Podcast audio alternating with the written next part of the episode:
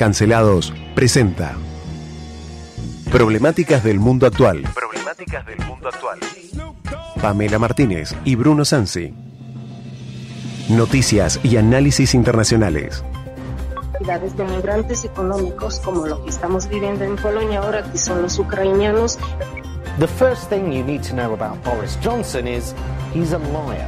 Eu não vou esperar fuder minha família toda Eu quero todo mundo armado. Todo mundo armado. Женщина, мужчина, мужчина. Мама – это мама. Отец – это отец. y nos sentimos muy identificados con todo lo que fue de la revolución hasta el presente. Mr. Speaker, I want to apologise. He's not apologised, he's sorry because he's been caught. Y ayer Juan Domingo Biden I'm a friend of Sarah Connor. Argentina se convierte en puerta de entrada para que Rusia ingrese a América Latina de un modo más decidido. Operación en estudio, Nicolás Torchelli. I'll be back.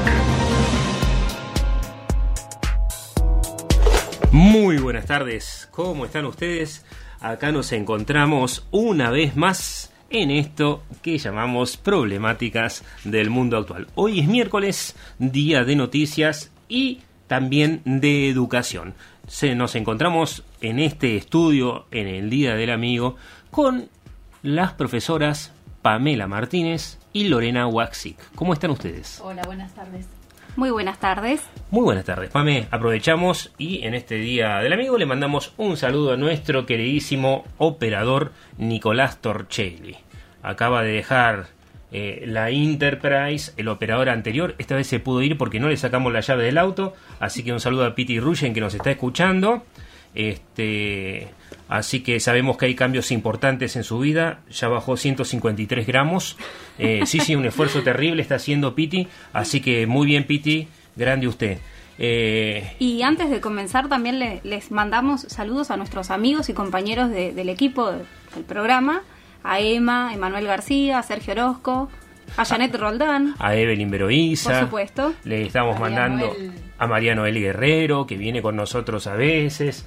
Este, y bueno, eh, la verdad que eh, nunca nos van a alcanzar, nunca nos vamos a acordar de todo, porque también está Pancho Oces, que ahora se reincorporó después de estudiar un montón, está eh, Mauro Macías, que nos escucha todos los días desde Japón, así que le mandamos un abrazo gigante, Diego Hugo Sayovici, que nos escucha en vivo desde Buenos Aires, también experto en educación, compañero mío del doctorado en educación de, de la UNTRE, Funza Miunla, eh, son muchos, Jairo Fernández, eh, Joan Garrido, eh, ¿sabés que Estaba mirando, nos escuchan en 51 países. ¿En Eh, serio? no, no, sí, 51 es una cosa rarísima, porque hasta, hasta Sri Lanka no se escucha, no lo puedo creer. Así que sí, porque recuerden que eh, si ustedes buscan eh, como podcast nuestro noticiero diario más el programa de los sábados, si ustedes ponen que yo en Spotify, en Anchor, en Google Podcast, en Pocket Cast,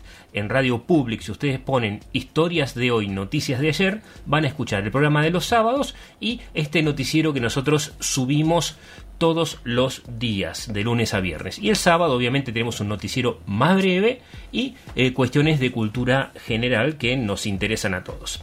Así que, hecho esta salvedad y saludando un montón de amigos que también nos olvidamos y al eh, escucha fiel de LU20, que tanto como yo desde chico está acostumbrado a la compañía de la radio, aquel que maneja un taxi, a quien hace eh, sus tareas hogareñas, quien este, está en su casa, quien trabaja en el taller, eh, el camionero que está en la ruta. Los saludamos en este momento, cuidado, con la ruta está medio peligroso, se viene una lluvia importante, se viene un frío importante. Este, así que a Carlitos que nos escucha de Cabaña Mártires y si seguimos hablando no vamos a tener noticiero porque la verdad que eh, muchos nos hacen llegar ah y hablando de esto saludos especiales también al chino eh, de Traunche y po- porque le ganamos a todo lo de Traunche en realidad este, ahí tenemos, estamos como Roberto Carlos, un millón de amigos, eh, porque también nos dijeron que cometimos un error la semana pasada. Eduardo Bibiloni, también en Comodoro Rivadavia, literato, escritor, investigador, lingüista, nos dijeron que nos equivocamos. La vez pasada estábamos con Emma, dijimos que el Papa era de Huracán y no, el Papa es de San Lorenzo. Ah, mira. Así que sí, esas cosas no, no- no- nos muestran y a veces cometemos esos errores. Para mí, qué sé yo, es lo mismo, Huracán, San Lorenzo, este, son equipos intrascendentes en la historia del fútbol nacional, pero bueno. Este, aprovechamos y le mandamos un saludo a todos los hinchas. Acá Lorena dice que es hincha de boca. Sí, sí. Te estás riendo de la gente de Huracán y San Lorenzo. En fin, Lore, ¿qué le vamos a hacer? Pero bueno, vamos a empezar con alguien que se acaba de quedar sin amigos. ¿Quién se quedó sin amigos? Se quedó sin amigos Boris Johnson, que por festejar su cumpleaños y otras fiestas en eh, la residencia del primer ministro en Londres, tuvo que renunciar. Así que Boris Johnson hoy se despidió del Parlamento, el Parlamento ese ruidoso que hay en el Reino Unido, y tiró una frase de la que usamos nosotros para comenzar el programa. Escuchémoslo. Uh, Mr. Speaker, I want to thank all the wonderful staff of the House of Commons. I want to thank all my friends and colleagues. I want to, I want to thank my honourable friend uh, opposite, Mr. Speaker. Uh, I want to thank everybody here and hasta la vista, baby. Thank you. Hasta la vista, baby. Así que está hecho un Terminator. Boris Johnson, Sí, pobre. sí, sí. Se quedó sin amigos, dijo hasta la vista, baby. La verdad que tiene una voz espectacular, Boris Johnson. Nada que ver con la mía. Una voz más a lo pancho, más a lo profundo. Una voz que valga la pena. No la nuestra chillona, por lo menos la mía. Esa voz, en fin. No sé qué hacemos en la radio. Tendríamos que cambiar de voz antes de venir acá, por lo menos yo. Yo no sé qué hago tampoco. No, no, ustedes hacen un trabajo espectacular, chicas, increíble. Este, así que bueno, Boris Johnson eh, terminó dimitiendo como primer ministro. eh, hablaba todo rápido porque se le acababa el tiempo. Entonces, en esa parte también se parece a nosotros porque habla largo, a veces no nos entendemos. Y eh, en este momento deja de ser ministro, primer ministro inglés, y parece ser que va a ser reemplazado por un indio este, de 42 años, un millonario de familia india, casado con la hija de un multimillonario también eh, de las empresas tecnológicas. Esta persona es increíble porque es uno de los pocos millonarios que conozco eh, que me cae simpático, que es millonario antes de llegar al poder tiene una fortuna de 701 millones de euros como fortuna personal, apenas 42 años.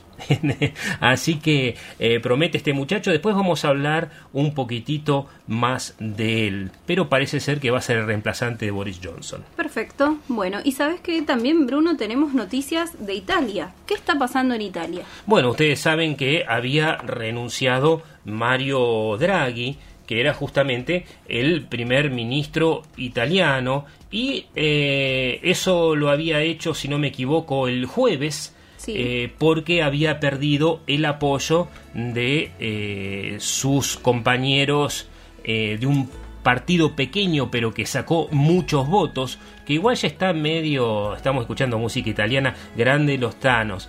Eh, y resulta que Mario Draghi eh, había perdido el apoyo de este grupo político, un grupo bastante antisistema. Eh, había una moción de confianza en el Parlamento que se había dado, eso significa que eh, había una reforma importante para hacer y en Italia una moción de confianza significa que vos votás eso pero no necesitas una reforma constitucional y son cuestiones importantes que tenían que ver con el presupuesto y con la ayuda a Ucrania. Entonces este pequeño partido se retiró este, de, de la sesión y él ya había dicho que sin el apoyo de todos renunciaría pero ahora parece ser, y, obviamente presentó su renuncia el mismo jueves, pero el presidente de Italia le pidió que por favor sostenga el gobierno, así que parece ser que impuso condiciones el señor Draghi y seguiría como primer ministro, lo cual calma muchísimo las aguas italianas porque eh, descabezar en este momento post-pandémico, en situación de guerra, de crisis, eh, de aumento de los combustibles, de aumento de los alimentos y del calor que está haciendo en este momento, eh, es muy, muy peligroso, sobre todo eh, cuando la economía no es tan estable. Eh, Italia es una economía razonablemente próspera y está solamente un puntito adelante de Rusia siendo que Italia es un país pequeño y Rusia un país gigante. Así que bueno, vamos a ver qué pasa con esto. Vamos a seguramente seguir con esta información mañana porque va a traer sus consecuencias. Sí, sí, tal cual. Además tenemos que aclarar que Draghi fue presidente del Banco Central Europeo desde el 2011 al 2019 y actualmente se desempeña en el Consejo de Ministros. Exactamente, una persona muy, muy respetada en Europa. este, Uno de los pocos italianos que habla un inglés con un acento bastante bueno. Eh, y el tema es que eh, hoy cuando pensamos en Europa tenemos que recordar que hay dos cosas que sobrevuelan a Europa. Uno es la Comunidad Económica Europea y el valor del euro, que acaba de eh, subir con respecto al dólar, o mejor dicho, el, en realidad subir no, subió el dólar eh, y, equiparó al euro en este momento, lo cual significa que para Europa comprar las mismas cosas en el mercado internacional va a significar poner más euros que antes. Entonces eso es un problema. En este momento creo que Macedonia del Norte y Albania se acaban, que son países de la ex Yugoslavia, se acaban de anotar, acaban de abrir el expediente para conformar parte también de la eh, Unión Económica Europea. Hoy a la mañana se abrieron las carpetas, así que parece ser que habría, si todo sale bien, nuevas incorporaciones. Esto es un proceso que tarda. Y la otra cuestión que está enfrentando Italia, el señor Draghi, que por la que también afectó a Johnson y a Joseph Biden, es la cuestión de la OTAN. ¿no? que en este momento están viendo que ninguna, prácticamente ninguna de las eh, sanciones que le impusieron a Rusia funcionó para detener el avance ruso. Tal cual, y me quedo con esto que vos habías comentado de la incorporación a la Unión Europea. En otras ocasiones has comentado que es un proceso largo que requiere de ciertos requisitos a aprobar. Sí, tenés que llegar más o menos unas 5.000 hojas de formulario para, para, poder ingresar este, y de a poco ir adaptando eh, tus leyes inclusive. Porque, ¿qué pasa? Eh, la Unión Europea es como un Estado supranacional entonces, ¿qué significa esto? A ver, si nosotros vamos a ser parte de la Unión Europea, hay cosas que ya no podemos hacer. Por ejemplo, una cosa muy simple, ya no podemos quemar nuestros desechos tóxicos del hospital como lo veníamos haciendo. Ahora hay un protocolo. Si vos sos parte de la Unión Europea, tiene que haber un camión que la retire o tenés que generar nuevas autoclaves e incineradores. Si autoclaves son máquinas de desinfectar, o incineradores y hacer un proceso que sería es el mismo en toda Europa. Entonces cada una de tus cosas cotidianas, aquello, la llave de luz, tenés que cambiar todos los enchufes. O sea, desde lo que es lo más general hasta la vida cotidiana cambian. Y eso es un proceso adaptativo implica modificar leyes y muchas veces dejar gente sin trabajo, como por ejemplo pasó en Polonia, que ahora los polacos se están arrepintiendo, se están arrepintiendo, perdón, porque eh, ellos los alemanes vieron más negocio en traer el petróleo ruso o carbón de otros lugares y dejaron de producir el carbón de las minas polacas que se cerraron, sobre todo y en la zona de Cracovia, que nosotros nos ha tocado estar, y lo, lo que pasó es que todos los carboneros polacos quedaron desempleados, y ahora les está faltando carbón porque también les está faltando el petróleo ruso, entonces tienen que alimentar las fraguas de eh, lo que se llama el fundido de metales, por ejemplo, que es básico para cualquier industria. Así que esas cosas también tienen un costo y muy alto.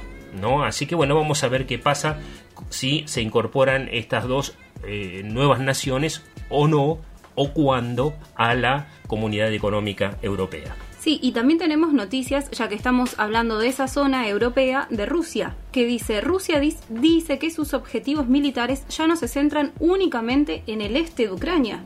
Exactamente, esto es eh, una nueva amenaza de Rusia, como te decía, no está generando mucho efecto el tema de eh, boicotear la compra del gas y del petróleo ruso, de hecho las negociaciones que hubo ayer en Teherán, la intermediación de Turquía en cierto sentido por la cuestión de los cereales ucranianos y el tema de tratar de evitar el contrabando de los rusos que se están robando en barcos las toneladas y toneladas de cereal, todo esto ha generado que Rusia se vea un poco más fortificada. ¿Y qué pasa? Eh, se viene el invierno en Europa. En este momento están con olas de calor, están muriéndose de calor, literalmente muriendo de calor, porque hay varios muertos en esta ola que llevó a Londres a más de 40 grados por primera vez en su historia climática. Algunos dicen que en Sevilla, la broma es de los españoles que en Sevilla un hombre pidió agua de la canilla y se quemó la lengua, este, porque hace mucho, mucho calor por ahí. Pero bueno, eh, Rusia en este momento lo que está haciendo es viendo que también necesita acelerar el percurso de la guerra, lo que sí está afectando a Rusia es el envío de armamentos por parte de Europa y sobre todo los Estados Unidos. Básicamente las plataformas lanzadoras de misiles que se ve que están afectando mucho. Entonces Sergei Lavrov, el canciller ruso, acaba de decir que ahora, resulta que ahora como Occidente está enviando más armas, eh, cambiamos de objetivo, queremos más obviamente está buscando una negociación, pero lo que están haciendo es amenazando con matar más gente que no tiene nada que ver, porque están bombardeando desde aviones, submarinos y artillería de tierra y lanzadores de cohetes a población civil. Así que esto es una nueva amenaza de Sergei Lavrov, lo cual indica que, y dijo que las negociaciones no son viables ni tienen sentido. Eso se entiende. Nos nos está afectando, sí, el envío masivo de armas a Ucrania, necesitamos negociar, ¿no? Traduciendo lo que significa, porque Rusia se maneja históricamente así. Lo que dijo que ahora le interesa la región, la región de Kharkov, este, y que planea ampliar las zonas de combate. Es un poco en respuesta a esto del tema de los cereales y eh, el intento de bloqueo del oro ruso por parte de la Unión Europea la semana pasada. Así que vamos a ver qué pasa en ese lugar. Perfecto. ¿Sabes que también tenemos noticias con respecto a un diario londinense que opinó sobre el plan de Silvina Batakis, nuestra ministra de Economía? A ver, contame de eso, Pame. Mira lo que dijo, lo que dice este medio. La ruina financiera está al acecho, refiriéndose a un horizonte oscuro con respecto al plan y a la efectividad del mismo en Argentina.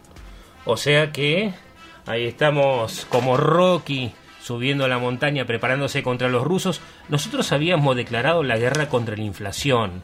Recuerden, decía en esta misión imposible que proponía el presidente de la nación y hoy hubo como estos días muchas manifestaciones de piqueteros eh, muy duras el señor Grabois representante de varios piqueteros eh, dijo que estaba dispuesto a dejar la sangre en la calle este, para que se apruebe el salario mínimo. ¿Dijo eso? Sí, sí, sí, lo dijo esta mañana, impresionante. Gravísimo.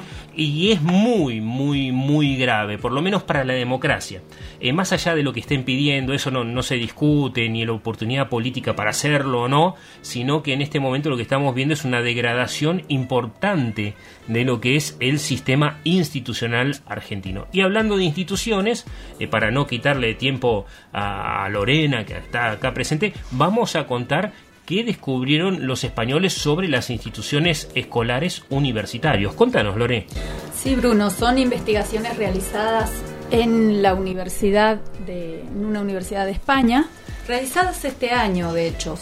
De hecho, lo que comenta o por lo menos la informa la síntesis que nos llega de esta investigación es que se puede percibir, digamos, la diferencia en crecimiento de estudiantes que ingresan a, a, una universidad, pero más que y aquellos que no que solamente tienen estudios primarios, pero tiene que ver con las cuestiones más que nada familiares y socioeconómicas de las que provienen. Y ahí nosotros hacíamos referencia también con el contexto socioeconómico de nuestro país y sobre todo de nuestra provincia. Pero ¿a qué se refiere cuando dice se nota un mayor crecimiento? ¿Estudian más? Eh, no, tiene que ver, acceden a, la a, una educación superior, por supuesto, pero tiene que ver con la situación de crecimiento. También ellos, eh, la investigación eh, se realiza en, en, cuanto a lo biológico, en parte. Ah, a la altura, está A la altura. Diciendo. Dice que crecen eh, en, de acuerdo a la edad que nacen y en el contexto que, cre que se desarrollan, hay 3 centímetros de diferencia en los hombres y en las mujeres 2. O sea, lo que está diciendo es que las personas que tienen educación universitaria tienen más altura que aquellas que no en España. Eh, uno de los argumentos, eh, un equipo, en- perdón, ha obtenido un resultado demoledor. Entre los hombres nacidos en las décadas del 90, los universitarios miden 3 centímetros más los que solo tienen en diferencia a los que solo tienen estudios primarios. En el caso de las mujeres, alcanza 2 centímetros. Y hacen referencia con comparaciones realizadas con estudiantes o, jóvenes que nacidos en la década del 60 de acuerdo al otro, al contexto socioeconómico, digamos, los estudiantes que hoy tienen, o los jóvenes que hoy tienen solamente la primaria, tienen una relación muy similar a su crecimiento en la década del 70, a los jóvenes nacidos y creados en la década del 70. Es interesante y peligroso hablar de esto al mismo tiempo, ¿no? Eh, digo peligroso porque causa cierto resquemor. Y habla de un retroceso en cuanto al avance biológico, al crecimiento, sobre todo biológico, y eso también vinculado al desarrollo sociopolítico, ideolo bah, no ideológico, pero Sí, sí, también. mental, y las posibilidades y oportunidades que se presentan a un joven de veintipico de años sin tener un estudio universitario, una carrera Para decirlo en criollo, decimos que esta investigación descubrió desde hace muchos años que hay una diferencia entre los que tienen universidad, que son más altos que los que tienen solamente la primaria. En el caso de los hombres se nota más esa brecha de altura que no necesariamente es que vos crecés por estudiar más. Lo que pasa es que por estudiar más vos tenés acceso a un mejor trabajo, a mejor remuneración, a mejor alimentación. Y ahí eh, hay otro de los planteos que se hacen que hoy están creciendo a lo ancho y no a lo alto, como un comentario eh, que agrega, digamos, en ese contexto, ¿no? ¿Por qué? Porque crecer a lo ancho significa engordar y el engordar eh, no es saludable por la alimentación que, que- que justamente eh, reciben. Claro, refiriéndose a el exceso de carbohidratos del mundo de hoy, ¿no? Lo que es, qué yo, lo que no es proteína básicamente, lo que es no es nutriente, lo que no es nutriente eh, para que el cuerpo crezca, sino simplemente para que puedas respirar, como que son cosas distintas, ¿no? Y sumado a la actividad también que se realice, si no hay actividad física, solamente una alimentación, como vos decías, harinas y ese tipo de, de alimentos sin proteínas, también hace que el cuerpo se desarrolle de un modo muy diferente y poco atlético, digamos, que no es saludable. Sí, o sea que no solamente... A, a ver, esto es una cosa que venimos charlando por lo menos en, en la universidad hace años, de lo importante de la buena alimentación y el buen sueño por parte de los chicos. Recordemos que eh, Ulises en este momento estaba por ahí en el cementerio de la Recoleta visitando muertos, pero cuando venga le vamos a preguntar eh, cómo es esta cuestión, porque tengo entendido que la hormona del crecimiento en los chicos se activa después de la octava hora de sueño. Y esto es importante, porque para que un chico crezca tiene que dormir bien, pero sobre todo tiene que tener el combustible para poder crecer, que es la calidad de la comida. Sí, y esto por ahí se puede resumir, si bien es un análisis de tipo biológico y que eh, según algunas críticas que vi a este estudio podía considerarse como clasista, entre comillas, según algunas críticas, eh, tiene que ver más que nada con algo que nosotros podemos trasladar a nuestro contexto nacional y provincial. Aquellos estudiantes en edad de crecimiento, niños y adolescentes, que tienen menos acceso que sus padres tienen un menor acceso a un trabajo eh, fijo, estable, tienen menos acceso a, la diversidad de alimentos, de nutrientes, eh, también a las consultas médicas, y esto realmente va imposibilitando que sus trayectorias escolares sean iguales a las de otros niños que realmente sí tienen estas condiciones favorables para desarrollarse y crecer. Sí, mira, vos decís, se puede tomar como una cuestión clasista. Quiero aclarar lo siguiente, eh, por lo menos para aquel amigo que está escuchándonos en el U20, para aquellos eh, que no comparten por ahí la vida universitaria que nosotros hemos compartido, eh, este reparo que tienen ambas colegas aquí presentes es un poco, yo creo, miedo a lo que en la universidad eh, le llaman biologicismo o darwinismo social, porque siempre que hablas de cuestiones que tienen que ver, o sea, está, en la universidad está prohibido hablar de raza, está prohibido hablar de sexo, está prohibido hablar de eh, herencia genética. ¿Por qué? Porque en la universidad cuando eh, somos educados, por lo menos ideológicamente, en Argentina, en las universidades públicas, te enseñan que todo deviene de lo social como que nada está dado por lo genético. Entonces hay una negación en el mundo educativo a la herencia genética. Aclaro esto porque algunos dicen este es un estudio clasista. Y en realidad no está mal decir que es un estudio clasista porque también no tiene puntos negativos el decirlo. ¿Por qué? Porque refleja lo que pasa en la sociedad. Y en la sociedad básicamente hay personas que tienen mejor vida, mejores sueldos, están más alimentados y suelen ser gente de clase media a clase alta. En este sentido el estudio es clasista. Lo que no hace es que sea determinante, ¿no? O sea, en ese sentido.